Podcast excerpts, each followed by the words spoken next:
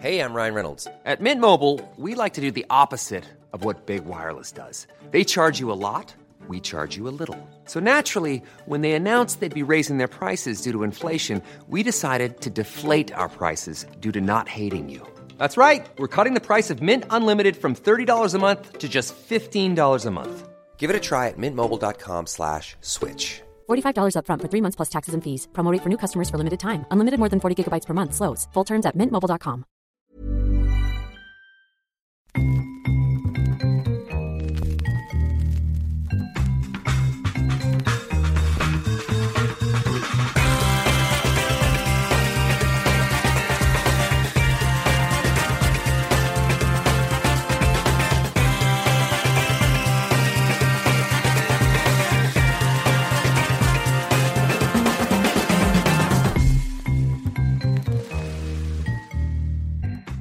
Bonjour, bonjour à tous, bienvenue dans un nouvel épisode de Channel Random, le numéro 17. Euh, je m'appelle Alain Maté, mais écoutez, Raphaël Masmejean. Raphaël, bonjour. Salut Alain, salut à tous.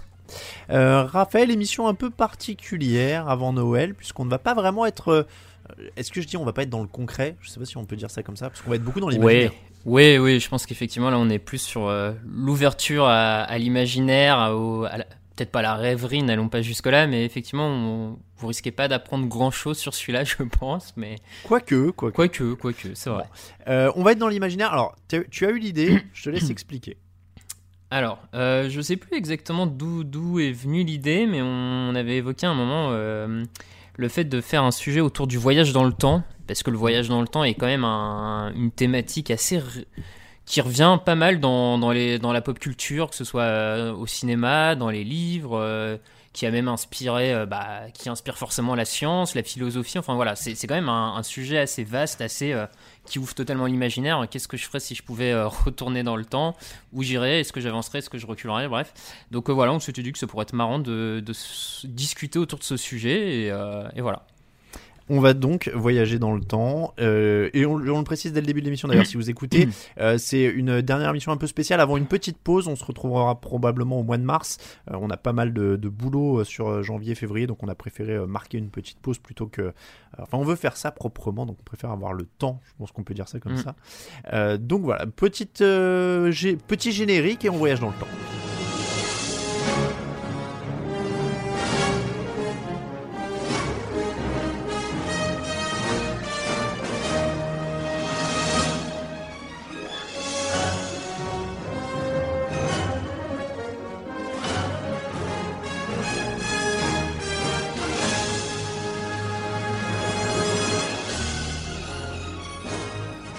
la bande originale évidemment du plus grand film de voyage dans le temps de l'histoire je pense qu'on peut le dire Oui, oui, oui. Je pense que là, on, on risque pas grand-chose à le dire. on risque pas grand chose à dire en effet que c'était la BO de Retour vers le futur évidemment pour les plus jeunes d'entre nous qui ne connaîtraient pas et on vous invite évidemment à regarder ce film de 1985. Raphaël, est-ce que tu sais de quand date la première mention du voyage dans le temps dans la littérature? Ouais, littérature, à mon avis, c'est c'est assez loin. hein. Je, je pense qu'on peut remonter. à...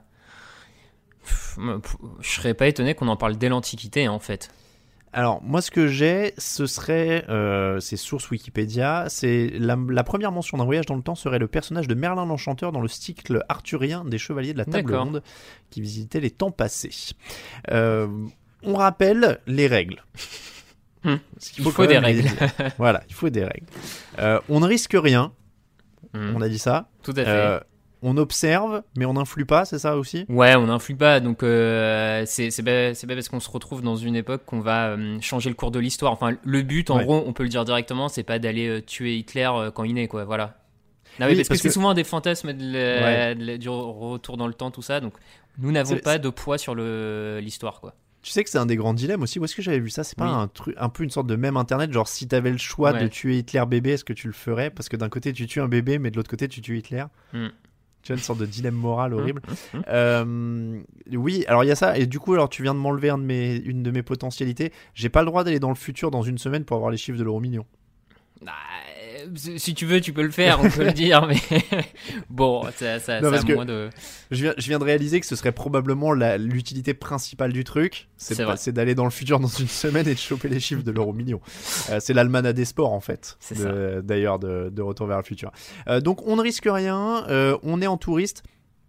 Faut quand même qu'on s'adapte aux conditions de vie de l'époque parce que je, t'avoue- on- je le dis aux auditeurs, je l'ai dit à Raphaël dans la Mhm. préparation de l'émission, que personnellement j'avais un petit problème euh, avec l'hygiène de certaines époques et qui, qui m'empêchait le, le- même tu vois ça me grattait rien que de penser Ouais, à ouais. certaines époques. Non, non, ben je, je, je me doute que ça te faisait cet effet-là. Euh, moi, je dirais on s'y adapte, mais par contre, euh, disons qu'on n'est pas impacté dans le sens où c'est pas parce qu'on se euh, téléporte dans le passé avec notre, euh, notre micro-organisme du 20e siècle qu'on meurt directement au Moyen-Âge parce que Mm. c'est trop sale, tu vois. Enfin, on- Ouais. disons qu'on on est en condition pour vivre comme quelqu'un de cette époque, en fait, tu vois. Je... Ça marche. Bon, mais tu chopes pas le typhus, c'est déjà ça. Pas tout de suite. c'est déjà une bonne chose. On, articule l'émission donc autour de trois questions.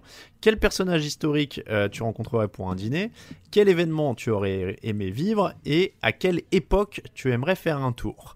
On précise, on peut choisir euh, des époques différentes euh, pour chaque catégorie. Ça Mm. permet quand même de faire un peu plus sympa. On n'est pas obligé de faire un tout, c'est-à-dire je vais aller à telle époque rencontrer tel mec pour vivre tel événement. Euh, on peut séparer. Ce qui permet quand même de visiter plus de choses aussi parce que c'est quand même plus drôle si on a une machine Ah bah, à voyager à faire, le temps. oui. Voilà. Mm. Autant aller voir plein de trucs. Euh, on commence par le personnage historique? Allez. On commence par le personnage historique. Tu as eu l'idée, alors je te laisse euh, me dire avec, à qui tu pensais en fait, qui tu voulais aller Alors, voir pour en, dîner avec en lui? vrai, j'ai, pour être tout à fait euh, honnête, j'avais un peu une short list déjà dans, dans ma tête de, de personnages, tout ça, de, de gens avec qui j'aurais bien partagé euh, un petit casse-croûte, on va dire. hein, euh, N'allons pas plus loin qu'un casse-croûte, mais déjà, je, m'étais dit que ça serait pas mal. Euh, et après beaucoup de réflexion, en fait, j'ai fini avec deux hommes que je n'arrive pas vraiment à départager parce qu'en fait, on est sur un, peu deux opposés en termes de, peut-être pas d'impact, mais deux opposés sur euh, de façon de vivre, d'héritage, on va dire. Donc du coup, voilà, je, vais garder les deux, tant pis. Mais je vais essayer de vous expliquer le pourquoi. Alors le premier, c'est Gengis Khan. Le, fameux euh, empereur euh, mongol euh, qui, a la- qui est le fondateur de l'empire mongol. Donc on est, pour vous donner une idée, on est sur un personnage historique qui est né autour des années 1150, 1155. Il y a, toujours un peu des, doutes sur sa date de naissance, forcément, euh, voilà. Et euh, qui est mort en 1227. Par contre, sur, sa mort, on est un peu plus certain. Euh, pourquoi Gengis Khan Alors déjà, il faut savoir que c'est quand même le fondateur de l'empire qui sera le plus étendu de l'histoire de l'humanité. L'empire mongol est celui qui sera le plus grand. Allant des, de la mer, des côtes chinoises du Pacifique à quasiment l'actuelle mer Caspienne. Donc on est vraiment sur, euh, sur un, sacré empire. Et alors pourquoi Euh, Donc c'est vraiment un personnage hyper euh, important dans, dans l'histoire de l'humanité, dans le, le mythe, vraiment bah, à cette époque-là, autour des, des Mongols, de cette horde barbare qui a appelé barbare en tout cas par les, par les Occidentaux, même les Orientaux, tout ça, euh, qui ont dominé le monde, qui ont rasé aussi euh, toute une partie de, des- de gens, d'espace. On estime quand même que euh, ces, ces guerres ont tué plus de 40 millions de personnes hein, sur, euh, sur Terre. C'est ce que j'allais dire. Pas, je connais pas très bien. c'est pas un tendre a priori. Non, non, c'est pas un tendre, c'est un vrai, euh, un, un vrai guerrier. Euh, si, pour faire rapidement son, son, son rapide, on va dire, historique, c'est donc il est le fils d'un d'un chef de, de tribu mongole. Il est envoyé, quand il est jeune, il est envoyé dans sa belle famille, euh, là, euh, auprès de la, de la fille qu'il doit épouser. Sauf que euh, son père meurt, lui est trop jeune pour reprendre le, le cl- les rênes du clan, et du coup, en fait, il va devoir partir en exil très jeune, avec sa, sa mère et, et ses frères et sœurs. Il va être réduit à l'esclavage. voilà, donc il, jeunesse compliquée. Et puis tout d'un Mhm. coup, quand il redevient un jeune homme, il, son but principal c'est la vengeance. Donc il se venge d'à peu près tout le monde. Des, des, des autres tribus mongoles, etc., qui ont pu tuer son père, qui ont kidnappé sa femme aussi pendant un an. Euh, bref, sa- sacré parcours de vie. Et au final, on part de, de, de, de ce petit gamin euh, et enlevé euh, et euh, mis en esclavage qui va régner sur, sur un territoire absolument sans pareil. J'ai l'impression qu'il a poussé le concept de Kill Bill très très loin. Quoi, Ouais, ah oui, non, mais la vengeance, c'est tout un art là à ce niveau-là. voilà, puis il a. il- Donc bon, on, on est quand même sur, euh, sur un personnage assez intrigant à mon sens, et j'aimerais bien discuter avec. euh, comprendre d'une personne comme ça comment, euh, avec ce qu'il a vécu, il s'est donné pour volonté de. de régner comme ça sur une partie du globe et en plus c'était une vraie volonté il s'est toujours persuadé que enfin dans ce qu'on en sait des écrits tout ça il s'est toujours persuadé que il aurait un rôle très important sur Terre et il allait jusqu'au bout, on va dire, de, de Mm. cette idée-là. Je- Tout à l'heure, je parlais des 40 millions de morts. Il faut quand même se rendre compte qu'à l'époque, c'est environ 15% de la population mondiale. hein. Oh la vache. Ouais, J'avoue. Et d'après, des, des, historiens, tout ça, euh, une des raisons pour lesquelles il allait aussi loin là-dedans, c'est que. euh, alors, bon, c'est c'est toujours à prendre des pincettes ce genre de, de recherche, tout ça, mais selon eux, il avait la volonté de, euh, de créer ce qu'on appelle les steppes éternelles, en fait, de remettre l'humanité au rang de nomade, en fait. Que de détruire les villes et que tous les humains euh, reviennent des peuples nomades, tout ça. Et donc, euh, il fallait qu'il y ait moins de gens sur Terre. Et visiblement, d'après certains historiens, il aurait pu être influencé aussi par ça, quoi.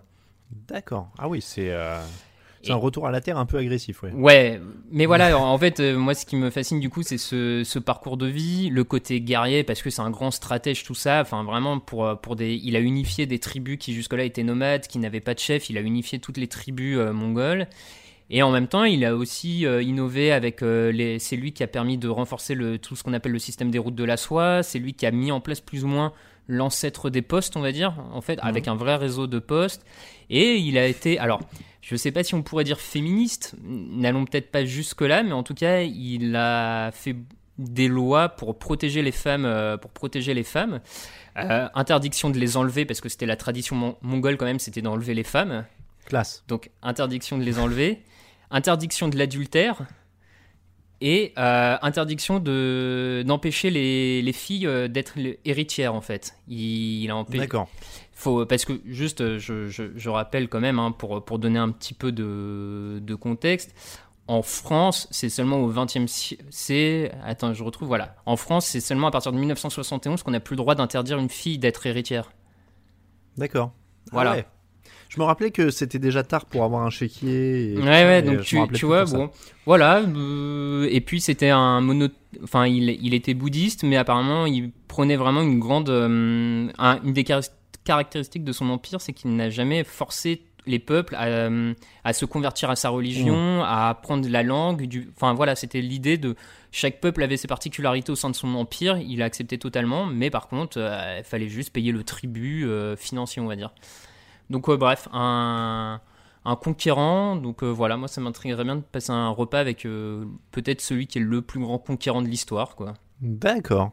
D'accord, ouais, bah, je- donc on est au, 12, au 13e siècle, au 12-13e siècle. Ouais, 12-13e siècle. Et pour donner juste une petite idée quand même, euh, le Washington Post, qui est un, euh, média assez sérieux quand même, qu'on peut considérer comme un média bien sérieux, l'avait nommé homme du millénaire dans, un, dans une étude de, de 1995.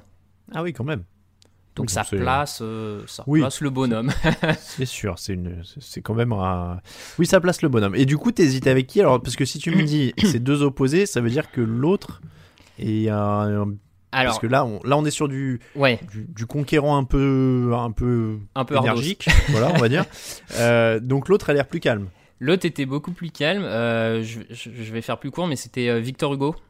Euh, parce que Victor Hugo, c'est vraiment l'homme peut-être français qui incarne le plus euh, le 19e siècle, qui est un siècle passionnant où il se passe beaucoup de choses, beaucoup de changements de régime, euh, beaucoup de... Voilà, c'est aussi le début des révolutions industrielles, donc c'est quand même une, période historique extrêmement importante. Et euh, Victor Hugo, par ses écrits, par ses prises de position, parce qu'il naît quand même dans une famille royaliste, puis au final il finit par être candidat sur des listes socialistes euh, Mm. en tant qu'homme politique. Donc pour moi c'est vraiment celui qui représente le mieux peut-être l'histoire vraiment du 19e siècle. Euh, un, un pro-européen avant l'heure, abolitionniste euh, contre la peine de mort, euh, combat sans cesse contre les inégalités sociales, euh, pour le droit des femmes, euh, alors dans les limites de l'époque. Hein, je suis pas sûr Mhm. qu'il était pour absolument tout ce qu'on pourrait appeler le féminisme en 2020. Je pense qu'il faut savoir, enfin voilà, mais pour l'époque en tout cas des positions plutôt euh, avant-gardistes dessus. Tu, tu Euh. veux dire qu'il ne faut pas juger tous les personnages historiques selon les critères de 2020 Voilà, entre autres, je pense notamment que c'est pas mal. C'est dingue. Donc euh, voilà, je pense que c'était vraiment une personne assez passionnante à mon avis, euh, vraiment intéressante. Là, je pense que tu peux faire toute une soirée de discussion avec lui Mhm. euh, et ça doit être ultra passionnant. Faut quand même rappeler que quand il meurt en 85, il y a 2 millions de personnes à ses funérailles à Paris. Ah Je... Vraiment avec un cortège assez monstrueux, tout ça. Donc voilà, comprendre ce parcours, son œuvre littéraire incroyable. Donc j'aurais mis Victor Hugo, tu vois, on n'est plus dans le pisse là, on est plus dans le. Mais, mais tout aussi barbu. Je sens une tendance C'est vrai, entre Gengis Khan et. et J'étais en train de me dire, c'est pas tout à fait la même impact littéraire, mais euh, 2 millions de personnes dans les rues, il y a Johnny Hallyday aussi hein, pour, pour, euh, pour les ouais, funérailles ouais, à Paris. ouais, voilà. Bon, Donc euh, bon, Euh, mais ouais ouais non c'est intéressant. Après comme tu le dis, euh, Victor Hugo c'est quand même euh, c'est quand même un monument de la littérature française. Donc euh, donc oui je comprends euh, je comprends bien. Oui après et alors alors c'est vrai que ça permet de préciser une règle. Tiens d'ailleurs que tu as choisi Victor Hugo et Jean Khan on n'a pas précisé mais évidemment que dans nos voyages on a le don de parler la langue instantanément. oui, oui, oui, bien sûr. Parce que le, le, le mongol du 12e siècle, a priori, sinon c'est un peu compliqué de, de passer un dîner tranquille, quoi. Ouais, non, c'est sûr. Non, non, bien sûr, on, on- on se met en contexte. euh, on a tous les outils, on va dire, pour pouvoir échanger avec les personnes. euh, Euh, en avant, de, avant de donner les miens, je vais euh, donner un peu ce qui se disait dans la rédaction euh, de, de Touchdown L'actu, euh, parce qu'on a, on a sondé un peu la rédaction. Il y avait du Léonard de Vinci, Albert Einstein, Nelson Mandela et Napoléon. Alors j'ai pensé à Napoléon aussi, d'autant que je suis en plein, euh, je reviendrai un peu là-dessus dans les recos, mais je suis en plein documentaire sur Napoléon en ce moment. Euh, donc euh, clairement dans le côté euh, conquérant, euh, stratège. euh, oui, j'y ai pensé. ouais, il faisait Voilà. partie de ma shortlist, hein, clairement. Ouais, euh. il y, a, y a- y a des choses euh, vraiment, vraiment euh, intéressantes. Euh, moi, je suis allé aussi vers deux opposés. C'est pour ça que ça m'a fait sourire quand t'en parlais, parce que je suis vraiment, vraiment là-dedans. Alors moi, c'est deux opposés, mais de la même époque, euh, de la même période, impliqués dans le même conflit. Ah, ok. Ouais, Et là, tu me vois venir. ouais, je pense. Alors, on- je vais commencer par le premier, qui est euh, le, le plus soft. C'est Jean Moulin. Euh, parce que euh, récemment, il y a son, euh, son nom m'échappe, mais son secrétaire Mm. était décédé. Il y avait eu beaucoup de, de documentaires. et Je regardais ça avec beaucoup d'intérêt. Et et d'autant que, alors, je sais que, enfin, si je me permets de le divulguer, hein, j'espère que tu m'en voudras pas, mais donc tu as un passif d'historien puisque tu as fait des études d'histoire. je, je sais pas si j'irai jusqu'à historien, mais. Non, mais tu vois, tu as, Oui, tu as oui, oui. beaucoup plus de connaissances en histoire que moi. Euh, J'avoue que moi, niveau histoire, je suis très axé Deuxième Guerre mondiale et j'ai un peu de mal à être sensible à d'autres époques qui sont plus abstraites pour moi. Tu vois ce que je veux dire Ouais, J'ai du ouais, mal, non, mais c'est normal. Sans avoir eu de témoignages euh, directs comme j'ai pu en avoir pour la Seconde Guerre mondiale ou même d'images ou de, de- de- voilà. c'est- Donc c'est plus dur à me figurer. Donc c'est vrai que euh, je me suis tourné assez vite vers, vers ça. Euh, et, et Jean Moulin, en fait, ce serait vraiment pour discuter avec lui, avec euh, tous ces résistants. Encore une fois, comment tu vis ça quoi? C'est-à-dire Ouais. que j'étais- fasciné euh, par les récits de résistants dans les documentaires justement euh, euh, que j'ai vus récemment. Par la manière dont ils le vivaient, c'est-à-dire qu'il y a plein d'approches, quoi. C'est, il y en a qui acceptaient la mort, qui étaient vraiment sur cette démarche de dire, euh, moi j'y allais et voilà, je savais que j'allais mourir pour quelque chose et on savait que ça pouvait arriver.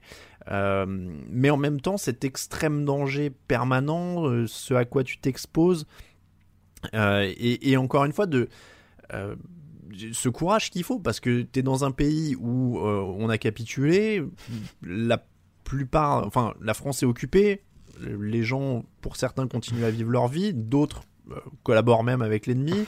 Euh, et, et toi, tu es là, tu es tout seul quand même au milieu de tout ça. quoi. T'es vraiment directement en terrain ennemi et tu te dis je vais continuer. Ouais, Euh, ouais, Et, et c'est vraiment une force psychologique que, que je trouve incroyable et, euh, et vraiment euh, folle. Et tu vois, j'ai pensé à un moment De Gaulle, mais je suis plus intéressé par les gens qui étaient encore dans le, le cœur du truc. Je dis pas que De Gaulle est pas passionnant. hein, si j'ai le choix, je veux bien, euh, Oui. je, veux, je veux bien dîner avec lui sans problème tous les jours. Mais je veux dire, je suis encore plus admiratif de ces gens qui étaient en fait sous les ordres de De Gaulle et qui y allaient. Euh, avec ce truc de, de- de- voilà on peut on peut tomber à tout moment on peut se faire capturer à tout moment on va être torturé on va être euh, Oui, oui, surtout qu'une partie d'entre eux, et notamment Jean Moulin, on est sur de- des gens qui étaient fonctionnaires ou dans la vie Ouais. civile, donc qui, qui du coup avaient pas forcément peut-être, même si ça se discute, mais peut-être pas comme De Gaulle, une sorte de, de conception du devoir en tant que militaire, en tant que euh, de pas se rendre, donc qui pouvaient peut-être avoir une vision un peu plus, euh, on va dire, facile pour être dans la, dans la résistance que des Mm. civils et, ou des fonctionnaires qui étaient plus qui vraiment ont fait le don de soi et de leur personne pour un, ce que eux estimaient une cause euh, juste. Et clairement, ça fait partie des engagements les plus les plus impressionnants, euh, les plus impressionnants clairement. Donc euh, c'est sûr que discuter de ça, euh, je comprends le, je comprends totalement l'idée. Et, c'est Daniel Cordier, hein, son secrétaire, qui est, qui est mort, qui est mort récemment. et en plus, il y, a ce côté aussi de mobilisation d'hommes qui venaient d'horizons différents. Autour d'un même but parce que donc Jean Moulin était plutôt euh, était plutôt à gauche, euh, si, si je dis pas de bêtises. Et par exemple, Daniel Cordier avait plutôt avait commencé plus ou plutôt dans, des sensibilités d'extrême droite, et puis finalement était euh, s'était rallié avec d'autres gens. Enfin, il y avait quand même des attelages assez improbables mmh. pour dans la résistance. Et, voilà, moi c'est vraiment quelque chose qui me qui me fascine. Et, et donc oui, Jean Moulin, je pense que ce serait tout en haut de ma liste.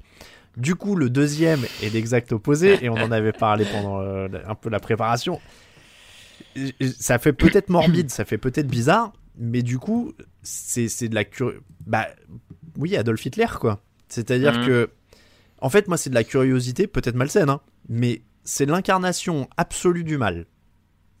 C'est, tu vois, oui, oui, c'est la figure, ouais, bien sûr. Mal, oui, oui, t'as raison, t'as raison. Donc, moi, je, sais pas, je suis curieux. Je sais pas si c'est mon côté euh, curiosité journalistique. C'est l'incarnation du mal le plus complet euh, au XXe et XXIe siècle. C'est la référence ultime. Voire presque de l'histoire de l'humanité au point où on en est. Oui, euh. oui, oui, c'est vrai. C'est voilà. Et, je suis curieux, et en, et en, plus, si tu veux, je suis en pleine lecture de la biographie d'Albert Speer, qui était l'architecte du, Troisième Reich, mmh. qui était très proche d'Hitler, qui était un, passionné d'architecture, et donc du coup, Speer avait une sorte de proximité avec lui, parce que euh, Hitler voulait beaucoup parler d'architecture, et faisait des dessins, et lui présentait ses dessins, et voilà, donc il y avait un, truc un peu comme ça. Et, et du coup, dans la, bio, ce qui me le rend encore plus curieux, c'est que dans la bio de Speer, et ben en fait, ça a pas l'air d'être un personnage si terrifiant que ça. Tu vois, il est un peu insignifiant dans le privé. Oui, oui, non, mais c'est d'ailleurs, oui, c'est ce que j'allais euh, dire. C'est pour ça que moi, c'est pas forcément un choix qui m'aurait. Euh, je comprends la logique derrière de, de, à quelque part, discuter avec ce qui est l'incarnation du mal, et ça, mm. c'est le côté intéressant. Mais en vrai, apparemment, c'était vraiment pas un personnage très intéressant, ni très intelligent, ni euh, particulièrement alors, c'est compliqué de dire qu'il est pas charismatique parce qu'il a totalement conquis les foules et d'ailleurs il a mhm. conquis le pouvoir de manière absolument euh, plus ou moins. Enfin, je veux dire, son parti est élu euh, de manière mhm. démocratique, tout ça, donc il avait forcément une part de charisme en public, mais visiblement, effectivement, dans, dans le privé, c'était pas forcément quelqu'un de remarquable en fait, qui a, donc c'est ouais. Hmm. Mais, mais, en fait, ce que tu dis là, euh, c'est très très bien résumé dans la, dans la bio d'Albert Speer et c'est tout le paradoxe d'ailleurs de sa bio, c'est que en gros, euh, Speer t'explique qu'il il était sous le charme de ce mec-là après ses interventions quand il l'a découvert hmm. et que euh, publiquement il est, il est complètement subjugué par ce qu'il voit, et il a envie de suivre ce mec, etc.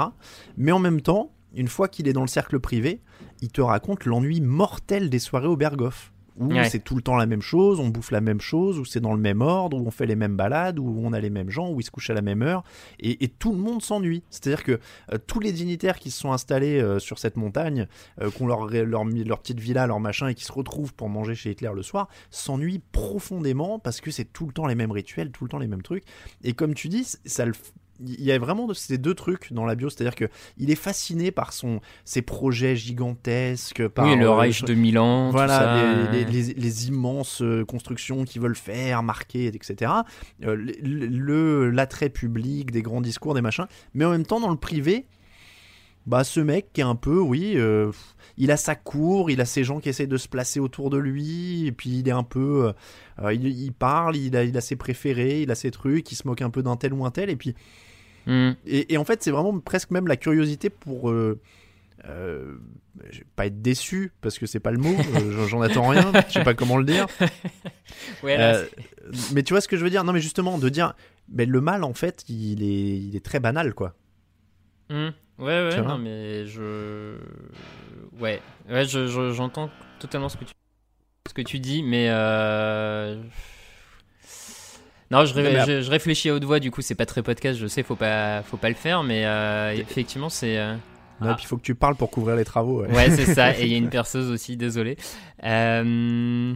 Ouais, moi, moi c'est ça qui me, qui me retenait vraiment de le choisir, c'est ce côté euh, très chiant en fait. J'ai mm. peur que tu tournes.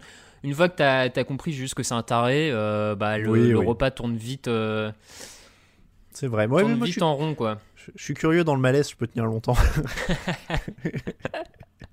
Euh, D'ailleurs, j'ai pas mentionné, mais Winston Churchill serait en, en 2 bis hein, sur ma liste euh, niveau Deuxième Guerre mondiale. Voilà, et tu vois, lui, typiquement, euh, pour le coup, euh, c'est vraiment quelqu'un qui est réputé pour être plutôt intellectuel. Enfin, voilà, Mm. intellectuel. Je pense que tu as beaucoup plus de choses à évoquer avec lui que. Puis je parle mieux anglais. Aussi. non mais voilà, tu, tu fumes un petit cigare avec lui, tu commences à parler de ses livres, euh, de ses vrai. peintures, euh, et puis il te parle de la guerre. Enfin, je pense que c'est un peu plus. euh, Non, mais tu vois, je mets Jean Moulin en 1 pour tout ce qu'on a Ouais, dit. non, mais oui. Euh, Mm. A- Adolf Hitler pour la curiosité malsaine et Winston Churchill pour le, le symbole. euh, Je, je devrais pas dire ça, c'est pas bon français, mais c'est vrai que je suis un peu plus intéressé par Churchill que De Gaulle. En Ouais, termes de, ça de se- symbole de la guerre, de, de la résilience, de la, de, de la roublardise. Je sais pas, il y a un truc chez Churchill qui est quand même hyper fascinant. Donc, euh, hmm. Donc voilà, c'est pour euh, les deux. Je l'ai dit donc euh, dans la rédac, oui, j'ai dit Léonard de Vinci, Albert Einstein. Bon, il y avait beaucoup de choses. Ça euh, se comprend. hein. C'est vrai que Léonard de Vinci, t'es sur une personne assez. euh, C'est vrai. Mais moi, je me, en fait, je me sens trop bête pour parler à Albert Einstein, par exemple. Je me dis, mais qu'est-ce que je lui dirais, tu vois? Bon, euh, salut Albert. C'est franchement, euh, ouais, tu vois, je, je ouais, ouais, quoi je, vois ce que tu veux dire. ouais. On passe à l'événement qu'on aurait aimé vivre. Alors, là, je te mentionne un peu ce qui s'est dit. Tiens, je commence par la rédaction. Allez. On nous a dit L'homme sur la Lune, la première fois que les Frères Lumière ont diffusé un film, la construction des pyramides. Bon, après, si vous avez écouté notre émission sur les complots, la- les pyramides, c'est les Illuminati ou les extraterrestres. Donc, Mm. euh, c'était pas très facile d'y assister. Euh, je te laisse commencer. Qu'est-ce que tu aurais aimé vivre comme événement? Euh, je, je reviens, j'ai- j'aime bien l'idée du, du premier film projeté par les Frères Lumière. Effectivement, ça devait être marrant la première fois où les gens ont vu ce truc projeté euh, sur un écran et le train qui arrivait en mouvement. euh, sur... Visiblement, les gens criaient dans la salle, avaient des Ce que j'allais dire, tu crois qu'ils ont flippé Ouais, ouais, apparemment, les gens criaient. Enfin, genre vraiment, ils avaient peur que le train arrive sur eux, quoi. C'était vraiment. Ça doit être trop bien. do- Donc, je pense que ça devait être vachement drôle à voir quand même.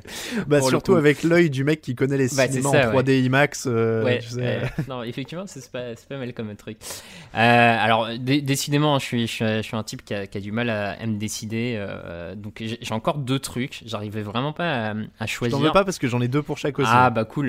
Euh, alors, je vais vers le plus ancien. euh, 12 octobre, a priori, 12 octobre 1492. euh, Christophe Colomb et son équipage qui posent le pied sur une île des Bahamas. Mhm. Euh, bon, voilà, c'est euh, donc ce qu'on appelle, euh, on va dire vulgairement, la découverte de l'Amérique, même si au final c'est qu'une île des Bahamas et que tout le continent reste à explorer et sera exploré par après. Et au final, en vrai, c'est même pas Christophe Colomb qui est arrivé le premier en Amérique. hein. Il y a quand même des peuples qui vivent sur place, donc qui sont Oui. arrivés bien avant. Et, euh, et on, maintenant, on est quasi, on est certain que les Vikings, euh, ils sont aussi arrivés en Amérique du Nord avant. Donc bon, mais disons qu'en tout cas, euh, j'aurais bien aimé vivre cet événement qui a quelque part pour toute une partie quand même euh, du monde et de, des gens de l'époque, le, le fait de découvrir complètement un nouveau, enfin d'ouvrir le champ plus que l'événement lui-même, c'est tout ce qui va être lancé derrière. C'est vraiment découvrir un nouveau monde, un nou- des nouvelles terres à explorer. Ce, ce- ce Mm. truc de le monde va encore au-delà de ce qu'on imaginait au final. Pour rappeler quand même, Christophe Colomb, il pensait arriver en Inde. hein. Il- euh, le but de l'expédition, c'est aller vers l'ouest et traverser l'Atlantique pour arriver en Inde. On ne savait pas ce qu'il y avait euh, entre l'Inde, on va dire, et euh, l'Europe par l'Atlantique. Donc euh, il pensait en avoir pour 15 jours, il en a mis à peu près une trentaine pour... Le- voilà. J'ai- J'aime bien le petit contretemps. Alors on va en Inde, merde, il y a 5000 km de terre au milieu. ouais, c'est ça, c'est bon. En, en soi, euh, on pourrait dire que c'est presque un échec. hein. Le truc est vraiment mal ficelé, mais mais voilà, je pense que euh, j'aurais bien aimé euh, découvrir cette euh, être là à ce moment-là, de se dire, Tain, alors eux l'ont perçu comme un, nouveau chemin déjà pour arriver. Donc c'est vraiment un truc d'exploration, c'est un nouveau chemin. Qu'on pensait pas possible, mais en plus d'une et quand après ils se sont rendus compte que c'est pas seulement un nouveau chemin, mais c'est toute une nouvelle terre immense. Bon, alors, sans parler de tout ce qui va suivre après, génocide des Indiens, tout ça, bon, Oui. ça, voilà, c'est le côté, c'est c'est le revers de la, de la médaille, on va dire. Mais euh, le triste revers de la médaille, même. Mais voilà, ce découverte des Amériques, euh, Ouais, ouais, non, ça je- m'aurait pas déplu. Ouais, je vois l'idée. Franchement, c'est. Après, ouais, rien que pour imaginer, tu sais, la tête du mec qui arrive, qui fait bonjour, c'est ici l'Inde. euh, par où on passe pour y aller Il y, a- il y a un raccourci au niveau de la route pour Delhi. euh, non, ici, vous êtes à Chicago, monsieur. Là, mais ouais, c'est. Bon. non, non, mais pas mal. Et du coup, le deuxième, ça aurait été quoi? Alors, le deuxième, là, c'est un peu plus proche de nous. Euh, c'est la révolution de 1917 en, en Russie.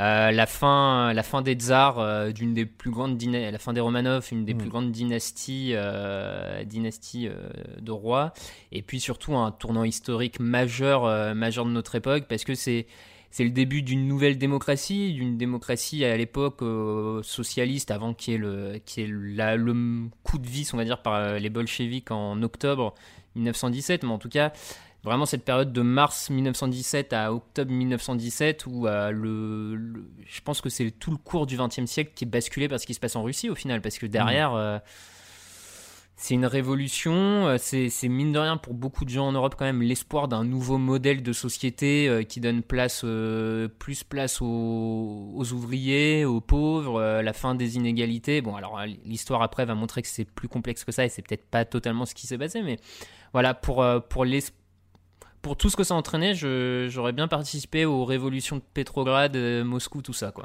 Je t'avoue que j'aurais été déçu si t'avais pas cité la Russie une, fois- une seule fois dans une Mhm. émission historique. Je, j'aurais été un peu déçu. Mais oui, c'est c'est une période euh, passionnante aussi. D'ailleurs, il y en a d'autres qui ont parlé de, de Russie dans l'époque euh, où ils aimeraient faire un tour euh, dans la rédaction. Euh, bah écoute, moi j'ai l'impression d'être très franco-français du coup dans mes dans mes références. Pour pas, alors j'avais la libération de Paris évidemment, voilà dans le top 2 parce que encore une fois j'ai j'ai beaucoup parlé de la deuxième guerre mondiale. Bonne grosse fête à mon avis le jour même. Bah c'est ça, c'est ça. Tu vois, tout ce qui est euh, campagne de Normandie, remontée sur Paris et tout. euh, Mais- Ouais, bah alors dans, dans le thème, euh, moi je m'étais demandé un peu, euh, bon sans, sans le côté gore, mais je me suis dit que le débarquement aussi devait être un truc incroyable. Tout- tous Ouais. ces navires qui arrivent en même temps, le- au même moment sur la Mm. côte, et ces mecs qui se jettent à l'eau pour aller reconquérir une terre qui au final, pour beaucoup, en théorie, ils en avaient pas grand ah chose oui, à faire, oui, tu oui, vois. Pas. Quand t'es John de l'Idaho et qu'à 17 ans tu débarques en Normandie, bon, c'est quand même. C'est clair. Donc, Bah, euh, j'ai- ouais. mm. J'ai mis, libération de Paris pour être très précis, mais clairement, euh, de- du débarquement jusqu'à la libération de Paris, euh, toute cette phase-là a dû- est quand même euh, Ouais, c'est. pareil, assez incroyable en termes de, de courage des mecs, en termes de. Et puis tu l'as dit, quoi, de, de dispositifs. Ouais, bah, c'est ça. Enfin, tous ces bateaux qui arrivent sur les plages normandes le matin. peu, Ah bah je pense que sincèrement les mecs, les, les Allemands quand ils ont vu ça arriver, ils ont dû, ils devaient quand même être aussi en alu total de. Ok. Tu m'étonnes. Donc euh, non non ça et, et donc oui après cette cette grande fête dans Paris qui devait quand même être euh, incroyable, aucune mesure de distanciation sociale, euh, pas de masque. Euh, je veux dire, c'était vraiment, euh, ça, ça devait vraiment être fou. Euh, mais euh, j'ai pris une autre grande fête dans Paris en, en un euh, Hein pour changer d'époque. Euh, la Révolution française. C'est hyper cliché, tu vois, mais bon, c'est le jour de la fête nationale. J'aimerais bien voir ce qui s'est passé. Hmm. Euh, alors, j'ai pris Révolution française, mais finalement, c'est comment dire Parce que je crois que à la base, dans les règles, on avait dit on reste une semaine. Alors, c'était pour l'époque, mais euh, bon, pour l'événement, on peut faire pareil. Je vais pas rester toute la Révolution française, ça dure un moment. Ouais, oui, bah tu peux rester un petit mois à l'événement si on va dire, il- tu vois, bon. Oui, bah en fait, au- autour du 14 juillet, on va Ouais, dire. c'est ça. ouais. Mais, mais c'est vrai que sinon, c'est long. On oublie souvent quand même que Louis XVI, il a été décapité quasiment que 4 ans après la prise de la Bastille. hein. Ouais, ouais. Il y a un intervalle quand même euh, assez long où il reste plus ou moins au pouvoir avant la fuite à Varennes, etc. Euh, donc, euh, donc voilà.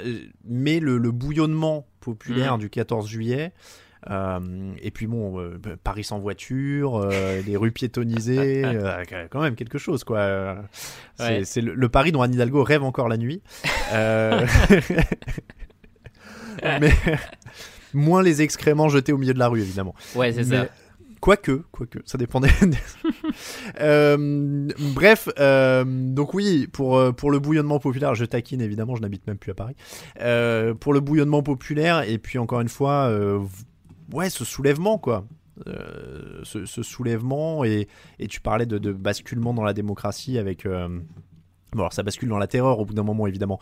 Oui, mais c'est euh, C'est le problème, c'est que souvent on a du mal à installer un. voilà.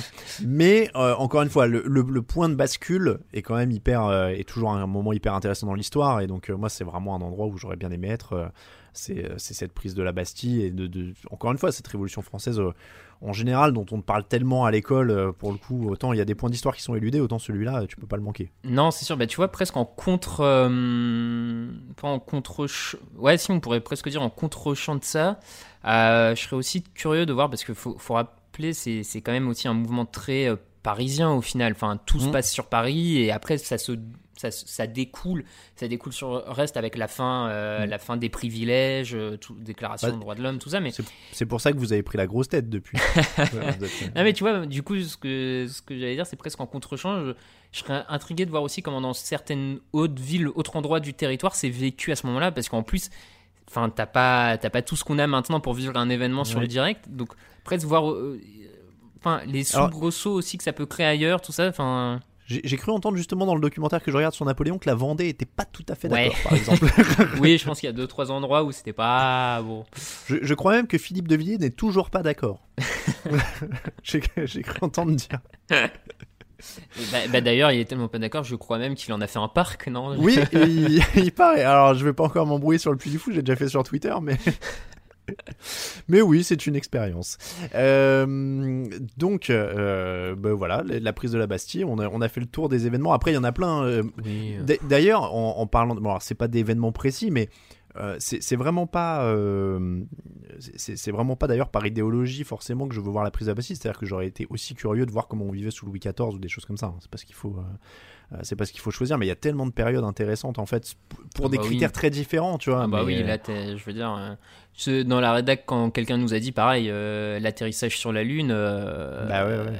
Bah, alors je l'ai pas pris pareil parce qu'en rapport à notre, à notre épisode sur les complots, je me suis dit si ça a jamais existé, j'ai l'air con que je me retrouve dans un studio à Los Angeles. Ah mais ce serait encore mieux. ah ah, j'aimerais qui trop être là. tu sais. Mais ouais. oui, j'aimerais trop quand ils sont là. Bon, alors, Neil, là, tu vas descendre. Euh, attends, on t'a écrit le script, on va faire des panneaux. Et tu sais, en fait, il y avait un mec qui était hors champ qui tenait un grand panneau avec marqué un petit pas pour l'homme, un grand pas pour l'humanité. Tu sais, ou alors, tu, tu vois les prises où le mec est tombé, tu sais, il y a un bêtisier et tout. Oui, bah du coup, non mais c'est vrai que participer à ce plus grand canular, c'est pas mal en vrai. ah ouais, ce serait. C'est vrai qu'il y a ce aussi. serait, Ah, ah. ce Bon serait bah c'est bon dans les deux, euh, ça marche dans les deux sens du coup. Ce, ce serait vraiment mortel. Euh, à quelle époque tu aimerais faire un tour Donc, alors là, il y a beaucoup de, de choses qui ont Ouais. été citées dans la rédaction. La Renaissance à Florence, l'apogée de l'Empire romain, euh, l'Athènes période Périclès. euh, il y a dix ans, quand j'avais pas de gosse, euh, je vais pas dé- dénoncer celui qui nous a dit ça. Euh, L'ère féodale au Japon, l'époque des cow-boys. Il y a beaucoup, beaucoup de choses. Ouais. Alors, premier point quand même à éclaircir pour tout le monde. Parce que moi, j'avais préparé l'émission en étant persuadé qu'on pouvait pas aller dans le futur. Après, on a finalement dit qu'on pouvait aller dans le Oui, futur. oui, bon. Mais après, c'est plus dur. Tu sais pas ce que tu trouves. Pour le coup, typiquement, euh, si tu te propulses dans 400 ans, qu'est-ce que tu trouves? Donc, c'est du... Enfin, si tu fais ce choix-là, c'est vraiment pour l'inconnu. Ouais. Moi, j'ai j'ai pas... Après, le truc, c'est que moi, j'avais l'impression que tout le monde prenait le futur, quoi, quasiment, une fois qu'on avait dit qu'on pouvait. Oui, c'est vrai. Ce que je trouve euh, un peu étonnant. Alors, non, je, je, je suis pas étonné parce que la curiosité de- d'aller vers Ouais. quelque chose que tu ne connais pas du tout, c'est sûr que c'est intriguant. Mais euh, ça peut être tellement déceptif que. Ah bah, Ah, moi, en fait, je suis tenté d'y aller juste pour être sûr que c'était bien aussi près. Parce que, comme je suis un pessimiste, si tu veux, moi, j'ai envie d'y aller juste pour rester 5 minutes et faire. Vous voyez, je vous l'avais dit. Et puis je repars, tu vois. Juste ça. Parce que euh, ça s'annonce pas très bien, forcément. ça s'annonce pas forcément bien. Si, disons que si l'histoire dont on parle nous a dit qu'elle était cyclique un petit peu, hein, avec des, des- surtout l'histoire euh, contemporaine, avec euh, crise, euh, montée au pouvoir de gens un peu plus énervés que d'autres, etc. Tu vois, Ouais. je dirais qu'on n'est pas forcément dans le meilleur moment de la vague. C'est sûr.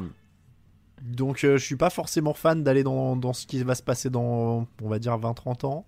Après, à quoi tu penses que ça va ressembler dans 100 ans? Ouais, c'est ça. 100 ans, je sais pas. hein, euh, Quand, quand tu vois les gens au début du siècle, ce qu'ils imaginaient 100 ans après, ils imaginaient Mais des trucs ça. absolument fous. Et au final, euh, alors, si par rapport à leur quotidien, c'est sans aucun doute euh, assez incroyable, mais on n'a toujours pas les voitures volantes, on n'a toujours Non. pas les. Après, on aura bientôt les gens commandés par vaccin 5G quand même. C'est un progrès. ça, ça sera. Oui, bah ça se trouve, tu vas te propulser avec que des gens contrôlés euh, par puce, mais. euh, Bah ouais. Ouais, je sais pas. Moi, j'avoue que c'est pas ce qui me. J'arrive pas. C'est pareil, j'ai pas d'imagination pour ça, tu vois. Genre, je pense pas que ce sera très différent, euh, sauf en. Puis alors, en- En Ouais. vrai, moi j'ai vraiment j'ai du mal à l'imaginer parce que les avancées technologiques ces 20 dernières années sont tellement de plus en plus ça. rapides et amènent loin. Enfin, je veux dire, il y a, il y a 20 ans, euh, Internet, les, la 4G et tout ça, euh, bon, c'était qu'un- qu'une sorte de, de mirage, quoi, tu vois. Et euh, en, en 20 ans, nos, nos modes de vie ont quand même été pour une partie du monde. Alors on sait très bien qu'il faut toujours, euh, quand on dit ça, euh, tout le monde n'est pas logé à la même enseigne, mais pour une part, en tout cas pour nous en France, notre mode de vie a quand même pas mal été bouleversé, donc euh, Puis- en seulement et puis- 20 ans quoi. Et puis le problème en plus, c'est la différence entre l'invention et la finalité qui va en être faite. C'est-à-dire que, tu vois, genre, Mm. quand les mecs ont inventé Internet, par exemple, et même quand on a commencé à l'utiliser, on était là, genre, waouh, c'est trop cool, euh, on peut se réunir euh, sur des forums, on peut chatter et tout. Et maintenant, on est là, genre, qui aurait cru qu'on pourrait véhiculer la haine aussi vite Vraiment, cette invention est merveilleuse. Regarde, grâce à la fibre, je peux envoyer mes insultes sur Twitter beaucoup plus rapidement. donc, euh, donc, je sais pas. J'ai même pas envie d'imaginer en fait comment on va détourner les inventions en plus. Ouais, non, mais c'est pour ça, moi, le futur, c'est pas forcément. Puis alors, bon, bah, du coup, forcément, mon côté étude d'histoire, je suis plus intéressé Bah par aller vraiment voir comment ça s'est passé avant que. Je sais pas, je me garde la surprise de ce qui se passe bientôt, quoi. Alors, moi j'ai une question euh, préliminaire avant de te donner mon choix. Euh, Est-ce qu'on a le droit d'aller dans des époques où il n'y avait pas d'hommes? Ouais, Je sais pas si tu vois où je veux en venir. ouais, ouais, je, je vois, je pense euh, voir où tu vas en venir. Oui, oui, si tu veux. Disons que j'adore Jurassic Park. Ouais, mais alors tu. Ouais, tu- mais du coup, je sais pas, moi je trouve euh, c'est un peu chiant, il y a personne avec qui parler, quoi. Enfin, c'est un grand safari, quoi. Ouais, mais bon, quand tu sors dans les rues en confinement, il y a personne avec qui parler non plus. tu vois. Euh, non, mais oui, c'est un grand safari, on est d'accord. Ouais, mais tu vois, Du coup, franchement, bon, euh, si tu peux, s'il y a moyen de voir un tyrannosaure en vrai, ah moi ça me, ah, ça m'ambiance de ouf. Ah, franchement, ça m'ambiance de ouf. Franchement, j'ai, c'est, c'est peut-être parce que j'ai re-regardé Jurassic Park il y a une semaine, mais Peut-être, je ouais. suis bouillant pour voir un tyrannosaure. Ouais, je sais pas. Ouais. hmm. Bon après, euh, encore une fois, hein, j'ai vérifié parce que je, je voulais voir quelle était la distance. Il y a 65 millions d'années entre le. le Ah oui, oui, non, il y donc, a, ça fait longtemps à rester sur place avant de rencontrer Ouais. quelqu'un.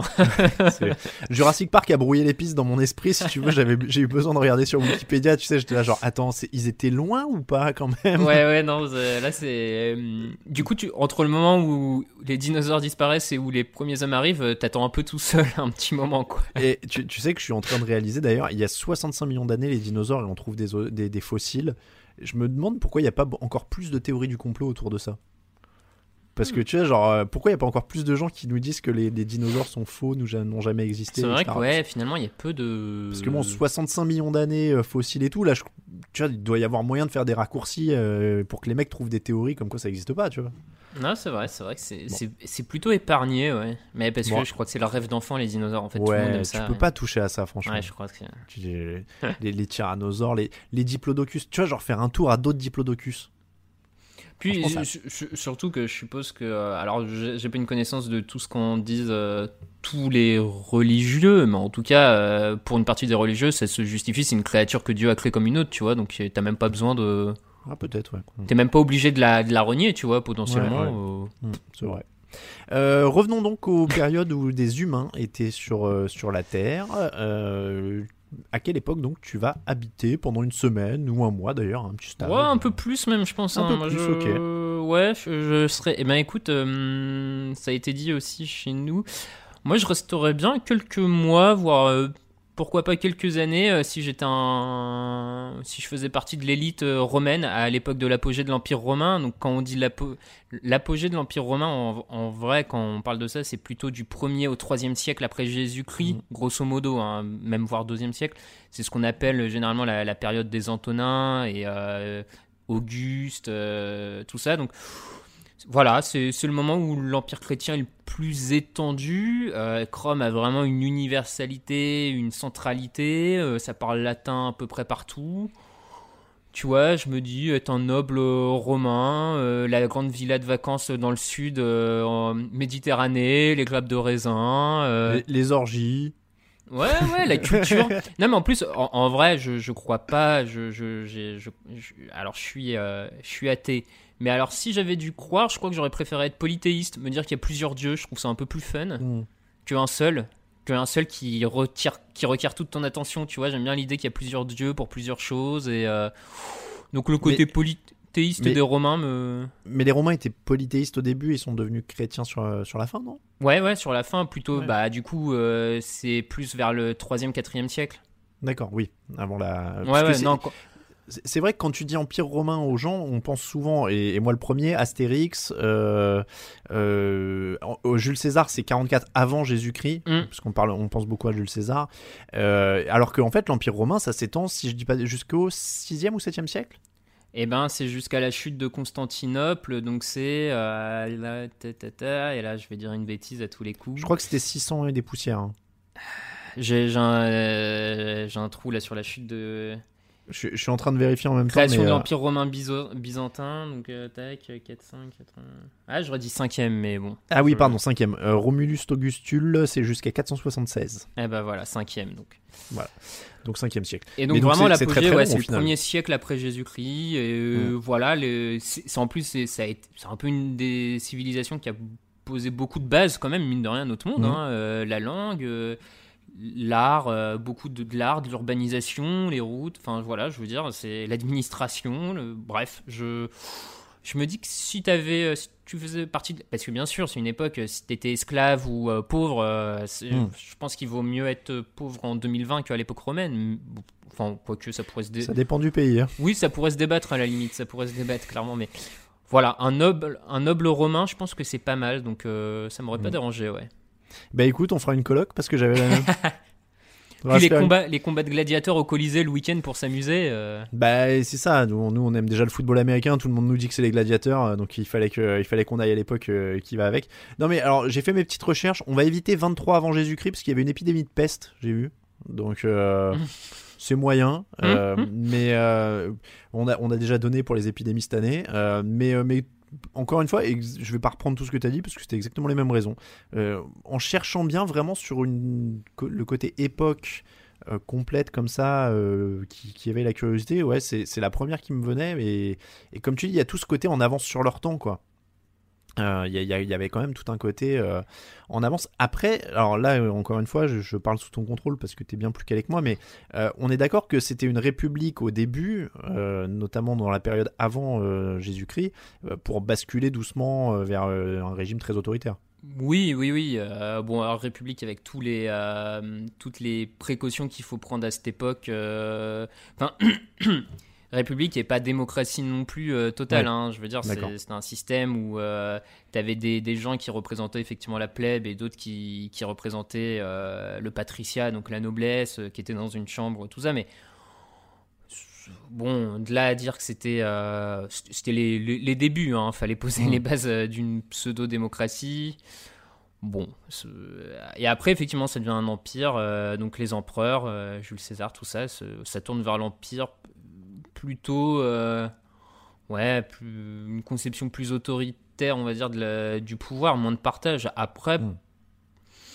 d'un point de vue vraiment individuel citoyen, en termes de droits, c'est pas, enfin, c'est pas autant marqué que ce que pourrait être euh, au XXe siècle un passage de vraiment d'une république à une dictature. Tu vois, c'est, Mm. t'as pas une perte de droits, ou, enfin, aussi importante que certains pays ont pu le connaître en basculant euh, d'une démocratie une- dans des temps un peu plus récents, quoi. D'accord. Bon. Bah en tout cas, euh, encore une fois, la même chose. euh, donc euh, l'Antiquité romaine.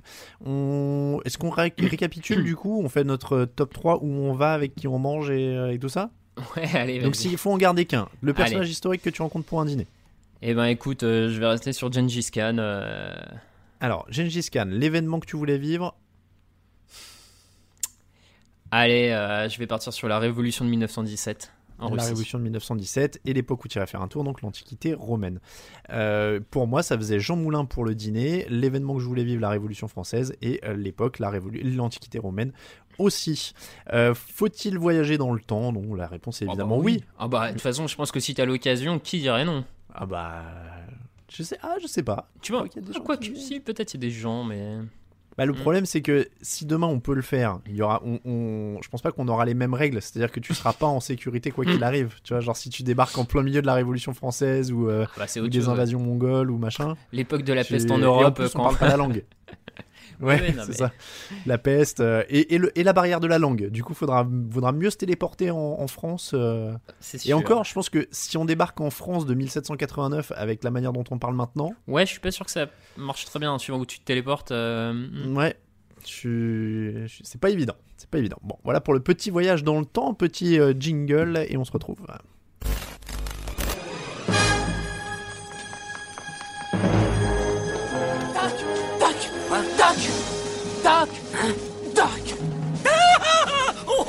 Doc, c'est moi, c'est moi, c'est Marty. Non, c'est impossible Je viens de te renvoyer vers le Oui, futur oui, je sais, vous m'avez aidé à retourner vers le futur, mais me revoilà. Je suis de retour du futur. Non de Zeus Je suis de retour du futur, Raphaël. Bon, en espérant que ça arrive un jour. Les faut-il des auditeurs, Raphaël Euh, On l'a dit, on va faire une petite pause, donc n'hésitez pas pendant la pause à nous envoyer euh, vos idées de faut-il. On en a reçu euh, quelques-unes ces derniers temps, notamment sur les réseaux sociaux. Il faut qu'on regarde de temps en temps, mais on a pas mal, on a encore pas mal d'idées. hein, les mauvais films, les films de sport. on avait aussi quelle secte faut-il choisir? Si on veut être un peu plus, un peu plus border. On aime bien les sujets un peu. Un C'est- peu difficile. Faut-il se mettre au télétravail? On ne sait pas si on sera dé... le télétravail? Non, non, le, Les euh, sectes. les sectes. Ah oui, bon oui, il faut qu'on regarde ça. Euh, les réseaux sociaux, faut-il s'expatrier? Il y a pas mal de choses. euh, euh, Il y a pas mal de choses. Faut-il s'expatrier? On l'a validé. Faut-il se mettre au télétravail aussi? Euh, Faut-il laisser les réseaux sociaux valider eux-mêmes les faits? Moi, je, je suis, je suis toujours pour qu'on simplifie à faut-il les réseaux sociaux tout court et que, et que je sois le contre pendant une heure. Mais Mmh, euh, voilà, je, je suis toujours décidé à ça. On passe au fait d'entrer l'accusé, évidemment.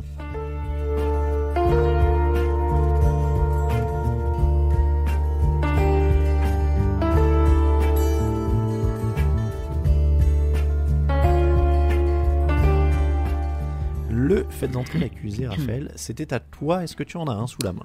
Ouais, euh, écoute, euh, bon alors c'est un classique, je pense que les, les- les grands fans euh, de Faites entrer l'accusé l'auront sans doute déjà vu, mais j'avoue que j'ai pas eu le temps de, de me replonger dans un en particulier, donc je, je me suis dit allons. C'est les fêtes de Noël, c'est le moment des classiques. Ouais, c'est ça, allons vers le classique, du coup, et j'espère qu'on en a pas déjà parlé d'ailleurs, mais je crois pas.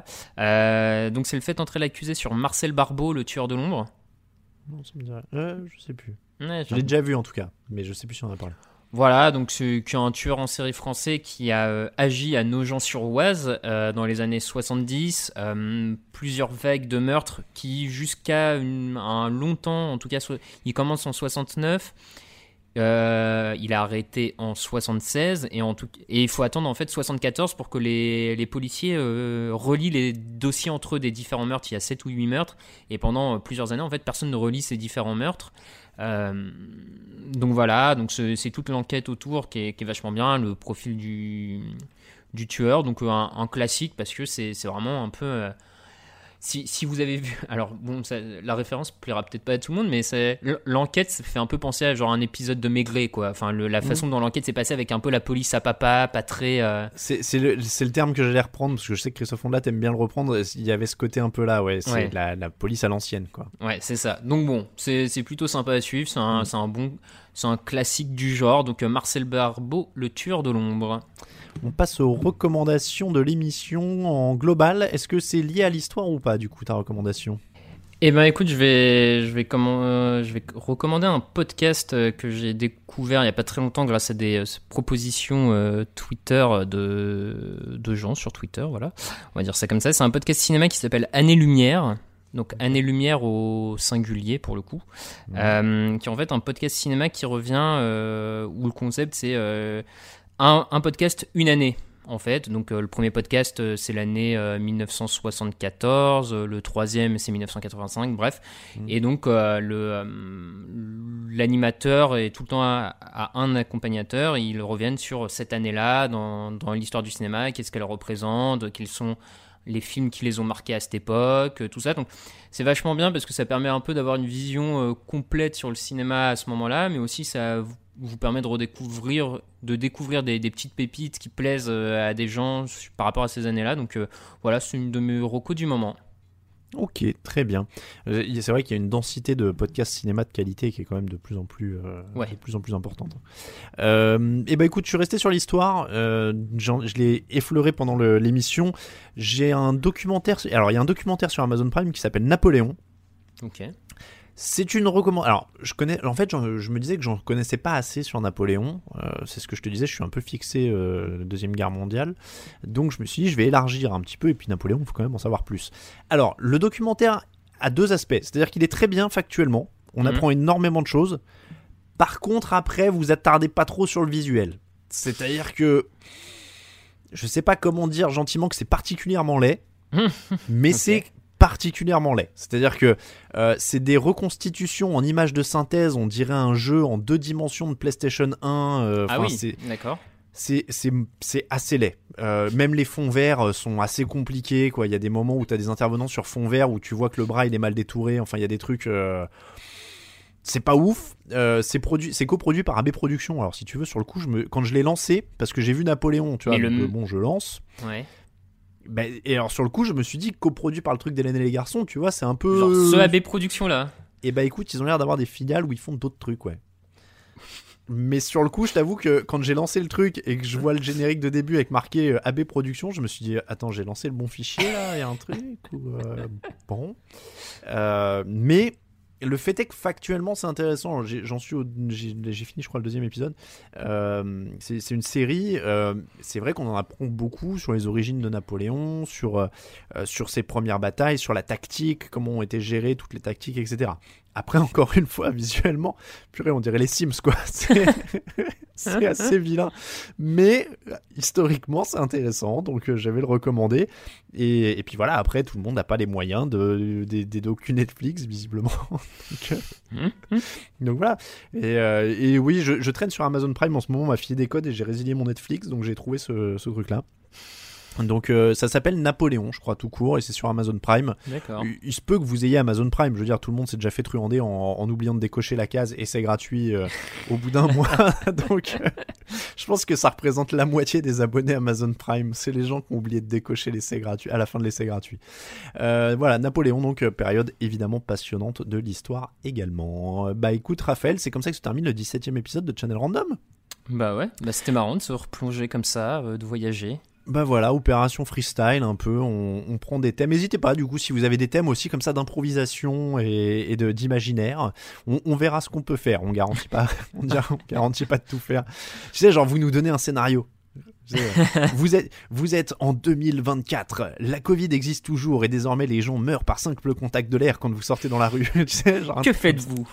Que fait- Attends, j'avais entendu un scénario comme ça incroyable une fois, je l'avais lu sur un site internet, je crois que c'était Deadspin. Euh, les mecs s'imaginaient que on vivait dans un monde où les dinosaures, euh, alors pas tous les dinosaures existaient encore, mais les ptérodactyles existaient encore.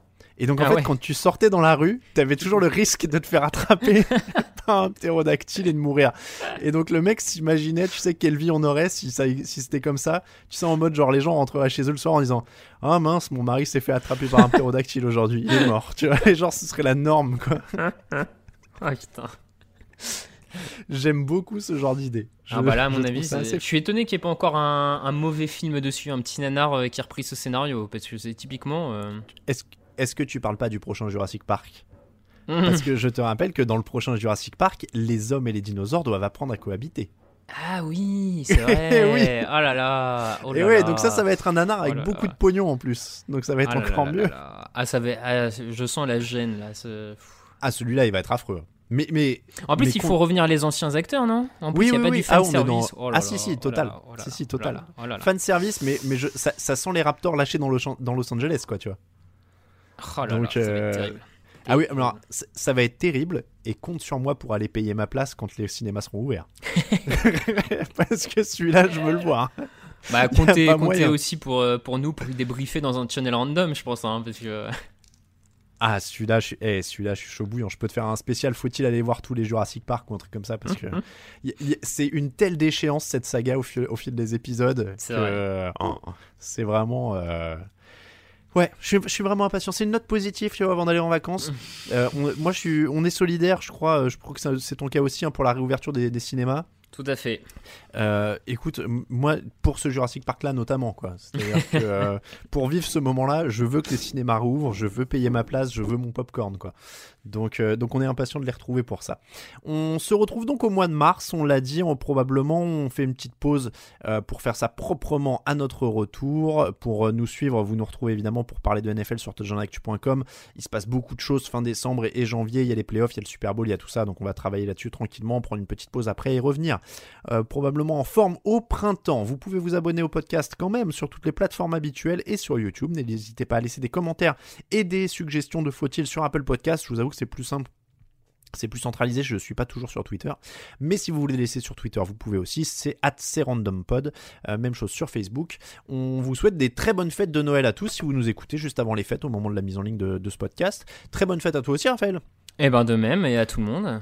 Très bonne grosse fête euh, du jour de l'an, euh, tout ça, tout ça. Ah, Ça- bon, on, on va faire ce qu'il faut quand même pour que ça, que ça aille. Écoute, moi c'est un peu le moment où je raconte ma life, mais en général tous les ans, moi ça se termine à deux avec un truc picard parce que euh, on a eu la flemme ou qu'on n'a pas été invité à des trucs ou parce qu'il y avait trop de boulot ou machin et qu'on on sort pas. Donc moi en un sens, ça vaut un peu que tous les gens vivent ce que je tout, ce que je vis déjà tous les ans. Tu vois, je... tu sais le mec cruel. Euh, voilà, donc encore une fois pour cet épisode de Channel Random, on vous dit à très bientôt. Merci encore Raphaël Merci et à toi. très bonne fête à tous. Ciao ciao.